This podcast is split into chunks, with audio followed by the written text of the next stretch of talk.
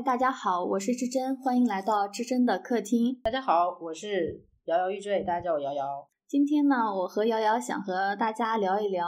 嗯，现在一个新闻热点叫刘小样的女子，从刘小样聊开去，聊到有关。呃，心理学上自我实践的一个概念，他是主动给半边天栏目写信。哦，啊，他因为经常看半边天张悦的节目，然后他作为一个观众给张悦写信，把他那些在平原日常生活中的苦闷写到信里面。当时那个节目拍摄的也是一波三折，但最终出来之后反引起了非常时代共鸣。现在。尤其是这个刘晓阳这个专访一出来，真的是有很多啊，就是像我们这种，尤其是像这种稍微内向啊，不不是很善言的，一下子就就像找到了组织中的一员。现在就是很流行这种。呃，年龄段就是四五十岁以后的一种女性的一种觉醒。你像之前那个苏阿姨，对吧？对对对，苏敏，我特别喜欢那个阿姨。我有一种自我突破的这种，想要和现就现身处的这种现实的世界做一点做一点抗争吧。很有意思的现象，就是阿姨辈的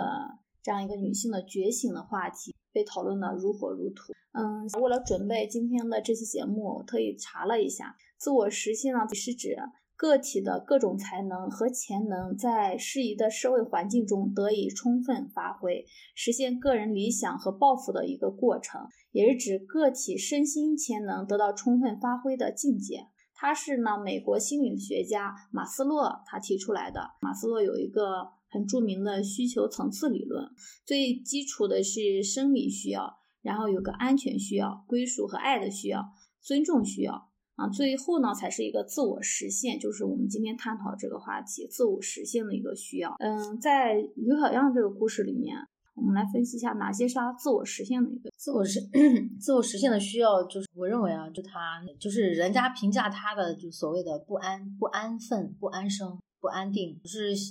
不不能满足于当下的不认命这种感觉。然后其实她家里人对她还是较为宽容，尤其是她丈夫，她那个文章专访中。写的也挺清楚，包括刘小样上节目呀什么的，她丈夫对她真的也算是一种一个一个一个很大的包容，就是按照我们普通人的话来说，不错的，就是给她很多的支持，也也不是特别的去限制她，真的是真正限制到她的，可能还是源于她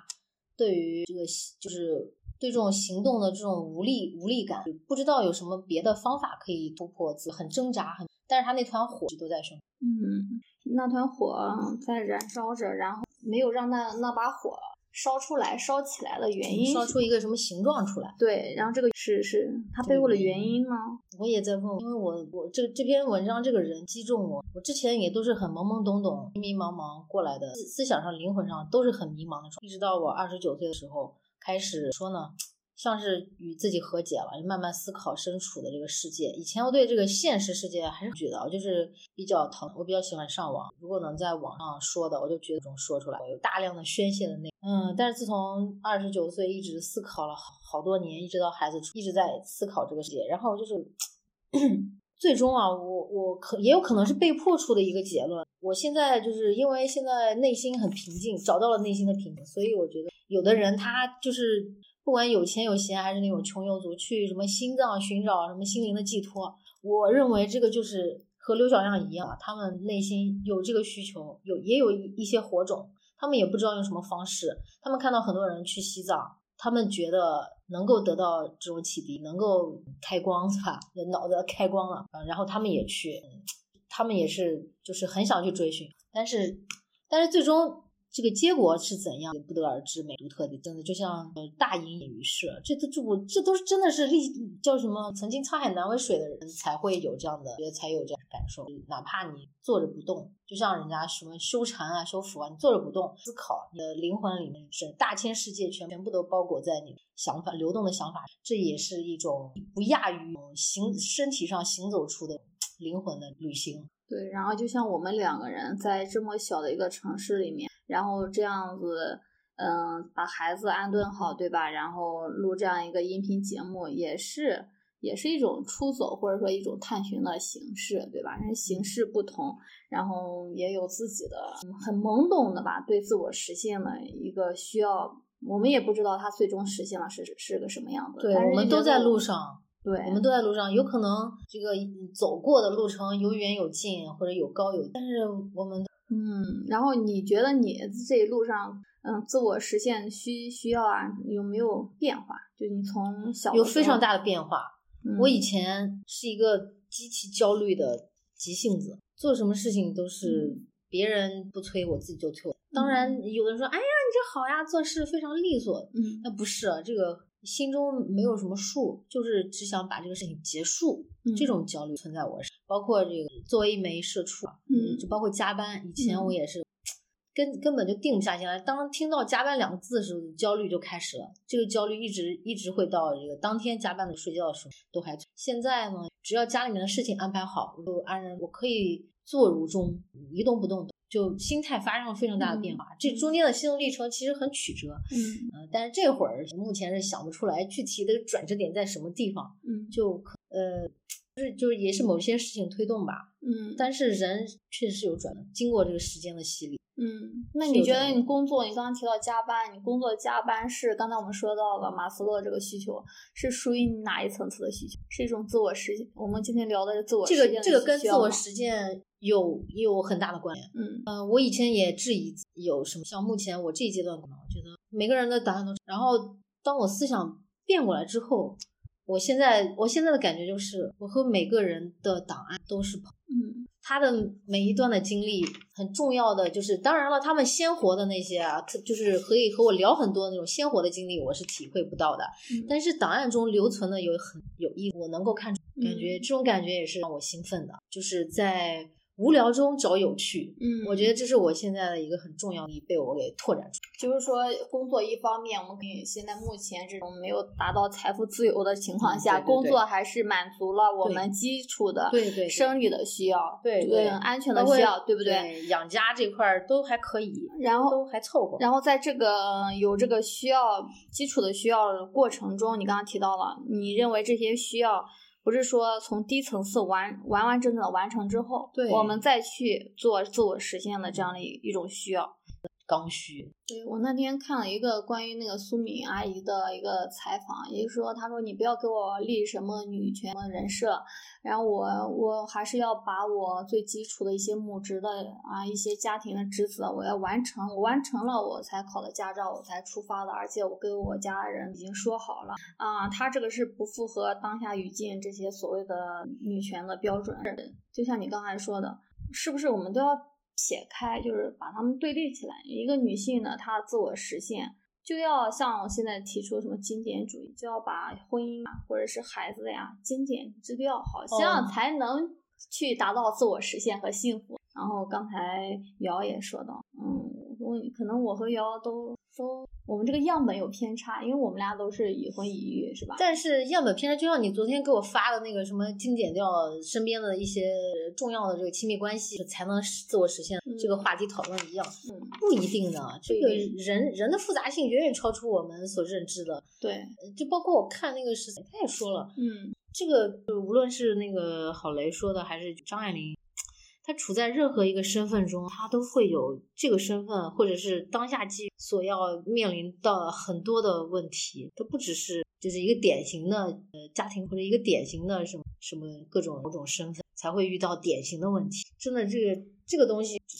不确定性真的，嗯而且很多问题，这个不是有钱或者有什么东西就能规避掉的。对吧？嗯你包括郑爽之间闹出那么大风，是他要面这么，他也要面临一些基本的伦理各种考虑。对，但是现在这个舆论的环境，然后就会有一个，就是说，好像女性个人的自我实现与就和婚姻和孩子，它好像就是有一种正相关或负相关。现在整个大环境，嗯，然后我和瑶瑶的观点一致的，首先你得是一个人，对吧？你先先先是你不能浑浑噩噩的状态下发出某一些比较偏激的这个想法。这当然想法都是只要不是对对骂什么的，大家都是可以讨论。嗯但是如果过于偏激的话，会陷入的一种狂热，然后自己也痛别人带来思想上的压力，上的压力。是的，然后有时候为了反对一个观点而去反对一个，嗯，其实我们是希望通过对谈谈话，然后让自己的边界有所扩展、拓展拓展。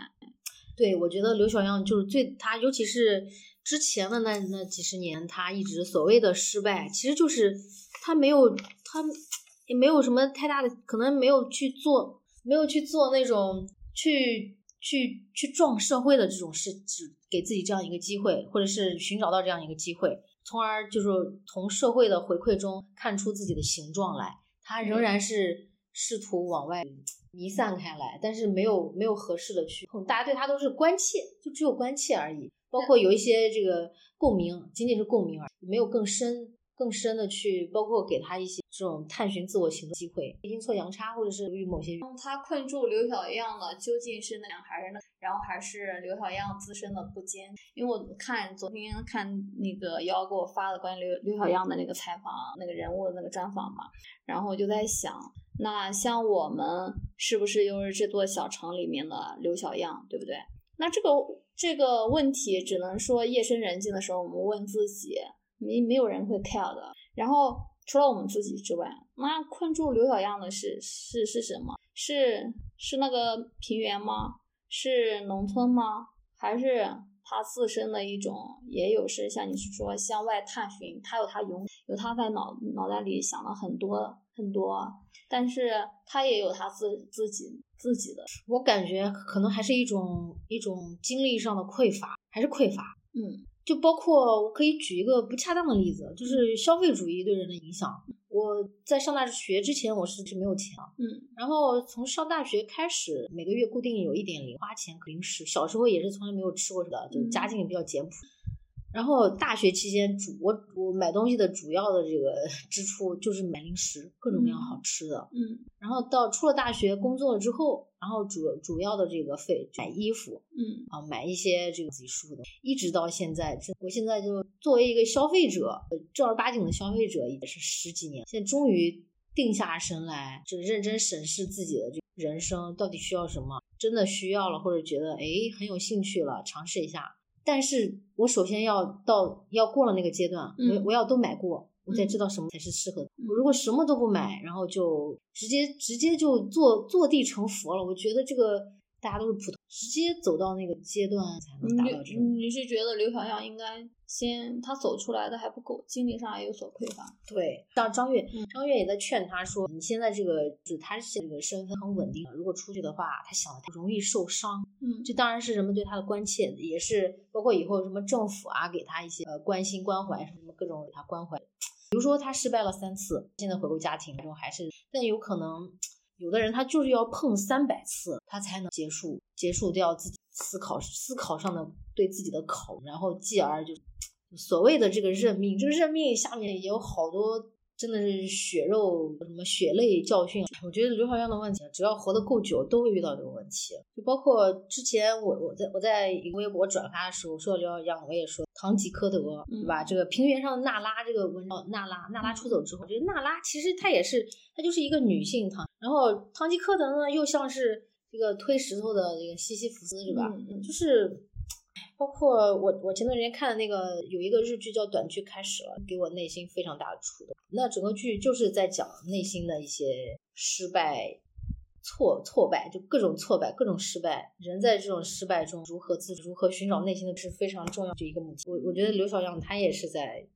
他要说服自己，他最终他还是要有一个东西来说服他。自洽，对，要自洽。就像我刚才说的这个，有的人到西藏寻找心然后我由于这个生活所迫，包括我自己的作为一个很宅的宅人这个选择，我就是在家里每天在思考，我特别喜欢思考问题，当然就很很耗心力，很耗神。但是思考完了之后，有时候你得出的结论就会，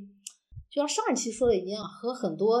诶前人也有过这样的这个言论，也有这样的这个思考的总结，我就觉得很欣喜，很开心，就觉得有同类了。可能刘小样。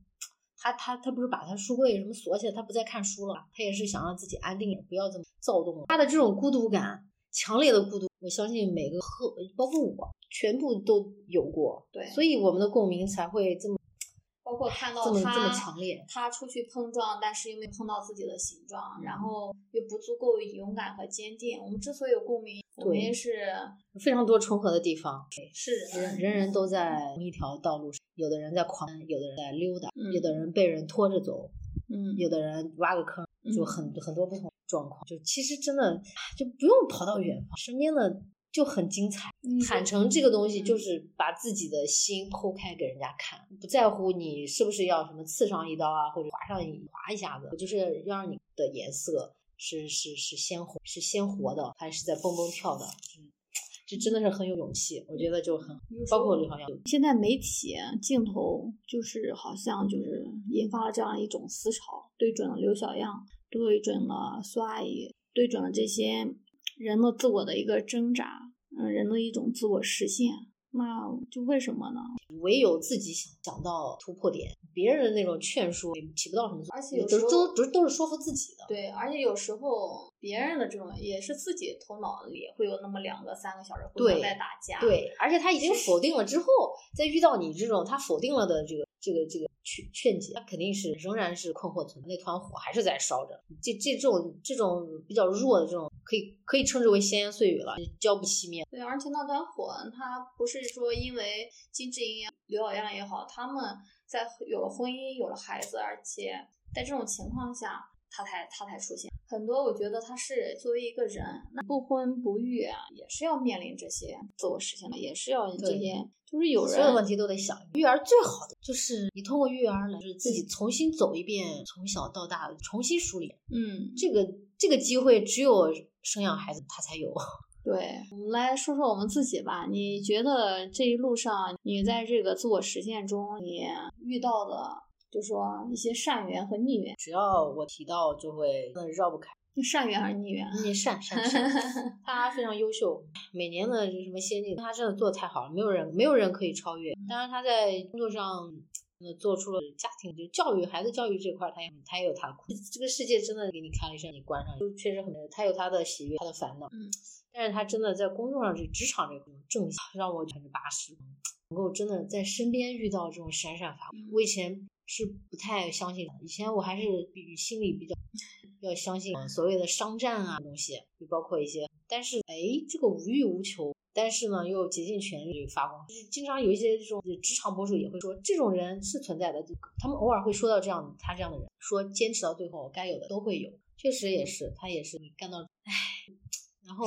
对对，然后对我就一下子把我从。纯粹的一个愤青，把他变成了脚踏实地、大写的人。这块儿我觉得就必须值得一说，因为职场是我安身立命的非常基本的，这个东西定住了。你哪怕我干的是一个能够做出贡献很小的一个职位，但是我只要把我这个做工作做到位了，不错的，而且也没有主动的去给其他人带来什么，反而是内心想着怎么样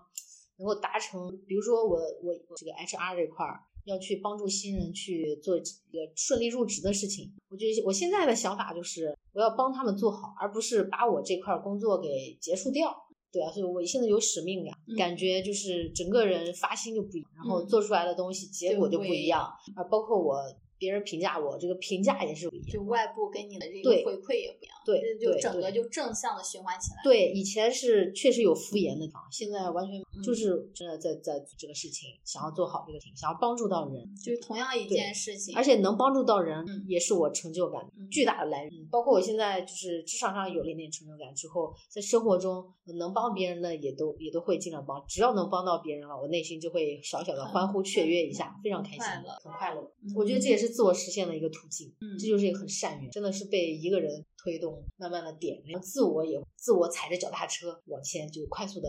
感觉还是遇到善缘，然后自己对外也是播传播这种爱，对，被感染，被被被这种好的东西传染到，然后也把这个好东西传染出去，散发啊，逆缘了，逆缘，逆缘也是对我来说，我的人生经历过几次巨大的，一次是家庭惨惨剧啊，也是。经济上受了巨大损失，现在想一想，就没必要那么患得患失。但是当时也是孩子刚出没多久，整个人处在很脆弱的时候，打击很大，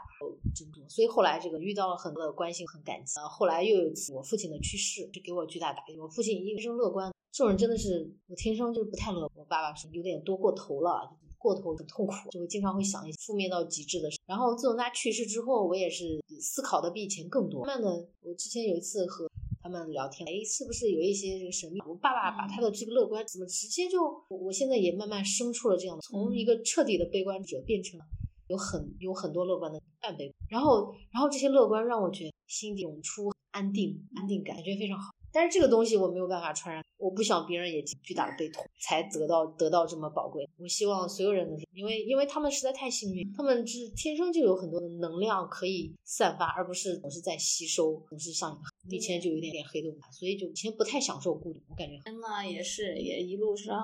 呃，刚刚瑶瑶说的挺好，嗯，遇到了一些善缘和逆缘，然后每个人在自我实现这个路上都会遇到一些善缘和逆缘，不同程度。对我想想我的遇到的善缘，善缘嗯是还是是我老公吧，他可能也是像你刚刚说的父亲那种。天生乐观者，你也不知道他哪哪里来的这些东西，他可能也是一种实用主义啊。我不乐观也没有用，但是但是他思考问题的方式，就同样一件事情落在这个家庭里，他思考的问题的永远永远是那个样，他没必要在我面前装不了。这个对我影响也也蛮大的。然后另外一个就是，我是一个，嗯，我我就是现在就是在自我实现路上稍微改变比较。嗯，瑶瑶可能因为我们联系比较多，也比较清楚。我在自我实现路上，就是中之前对自己一个严于律己，也是你如果严于律己的人，他有个特点，其实他在心里，哪怕你再跟自己说你不要架着别人，不要评价，你管好自己就行。但是，一般严于律己的人，他对外界也会也会也会有评价体系，对。然后我现在就是可能也是有点有有一点就嗯也在探寻音节，包括做一个音频节目，嗯，就是不那么严格的要求，不是一点，对，不是不是嗯没有必要一件事情准备的很完备再做。也没有必要说把一件事情我做必须给它做成，必须。当然了，瑶瑶也是一个善意的。谢谢你对我的肯定，对我对你的肯定表叫什么？表示充分的肯定。这是王菲的名言。这个路上是你这样一说，其实特别我们遇到特别坏的人有，但是也就特别特别好的人，更多的是和我们一样在逆马、在挣扎、在挣扎。然后，哎呀，我们都看到众生所，看来我们离佛陀也不远了。感觉这个圣光就在眼前了。然后，那最后我们来聊一聊，最后你看自我实现嘛，就是对未来最高成就的这样的一个人格倾向性。嗯。未来最高成就，让我们现在畅想一下，我们自我实现，你对自己最终，我们现在最终到达了那个畅想啊，审美这一块儿，美术天生有一好，你说到那个，对，那个是我小学，我忘了是二年级还是我们小时候没有手机嘛，上厕所啊都是拿一本书或者拿个什么洗发水说明书在那狂看，我就拿了一本美 术书。我想我那时候看了，对，大家都是一样的。看看我大姑家的，在我大姑家上上厕所看，就是他的那个读者之一。哎呦，那那他专门还有那个呢，我真的我就拿洗发水瓶子，我可以看半个小时。然后当时真的，哎，当时的美术书大部分当然还是介绍一些实用的，什么折纸啊，什么撕纸啊，什么什么颜色搭配啊这些东西啊，但是也会有名画介绍，我就被我忘了是哪个名家了，反正就是一个红色的。红色的桌布和红色的墙面连在一起的一个画面，然后前面有一个女主人坐在桌子前去做点什么。那个那个那个红色一下就击中我了，真的就是平时没有人会这样表现这样一种色彩。它是它那个那个画是有一些心理学的一些体现在里面，是体现某一种某一种就是当当下的一种氛围吧。然后我说不出来，但是那个东西就是一下子开启了我对美的探寻，我对这个东西一下子升起了非常多的好奇和和和和。和想法，然后在我懵懂无知的那段时间，美术对我的这个心灵的马杀鸡的力量，然后也提升了我观念。就是就像人家说的，从小要培养一个兴趣，是的，这个从小培养一个兴趣对，要要要把自己的一些灵魂的某某一部分，那感觉挺嗯，那以后呢？以后以后也许说不定也会。找一个兴趣班上着。昨天看我们孩子中国舞的是跳扇子，有机会我也报个名呗，不错的。同样是四肢四个棒，您的就是如水如波啊，是非常的柔软，让人感觉很有弹性，感觉很健康，很漂亮，审美上的这种愉悦感就出来。嗯，是的，这一期的我我就就在准备你说的这个自我实现这种，也没怎么准备啊，就就就就在看刘小样这个故事，你发给我那个采访的时候，我就在想。其实你说刘晓阳这个事情，包括采访对张悦那个主持人本身，因为半边天节目我之前很喜欢看，我小时候看。那张悦他作为央视的一个采访人，他好像也经历了生活的重大变故吧。我印象最深就是他以前好胖好胖，就趣味化，然后忽然好瘦，特别瘦。肯定是生活中有重大对重大的改变，然后我就。就就在看这个这个，而且而且这个故事真的也是，当然之前我也有也是，就是对这种很遥远的感觉高高在上的这种东西，就是趣味，真的趣味。我看他送给刘小阳的那个玩具啊，感觉就很普通的一个一个东西，也也就不会去。小时候觉得这种什么记者啊，肯定就是感觉就是像宫殿里的人一样，非常遥远，非常神圣。然后然后现在知道，就每个人都对，就是。我就每个人都有是普通人，大家都都大家都是吃五谷杂粮，然后都喜怒哀乐，对，也要面临很多的这种生活上啊，给你各种打击。对，跟你分享一个我也蛮焦虑的，是有一个网友安慰我的，一个病友，一个病友安慰跟人交往的时候，你就想他也是拉粑粑，他也是吃吃吃饭拉粑粑的。对，就是就是说人和人对对对平等。对我现在之所以这种不卑不亢，哎，你又说到这一点，我以我以前是很害怕领导的，像学校领导啊，各种什么官员领导，包括自己单位是害怕和他们说话，声音也会发颤，也会打击。现在就不，整个人就整个变化。我有时候那种那种那种紧张不稳定是一去不，我感觉，尤其是人家这种年龄焦虑啊，就现在一点都不焦虑，就是在这方面上。你刚刚是消费主义。我我我以前就每年换季，然后就就是还是不知道穿什么嘛。然后到了这两年，尤其是到了生病之后，然后到了今年，就是对我我知道我要什么，我舒适轻便，然后吸湿排汗，然后柔软，然后就是这些功能，然后再当然也兼具美观。对，你的衣服也是很有个性，对，兼具美观。毕竟多年的这个消费给你。哎，把你的这个审美给提炼出来了，你这个这个东西还是在的。对，然后你就你你就会想我需要的什么，不是说卖家需要我买，想让我买什么，这个东西也是一个自我。但自我实现也有一个问题，不像少年人自食不惑嘛。对，然后学，然后我有时候经常在想，我怎么三十五？那我感觉我的这个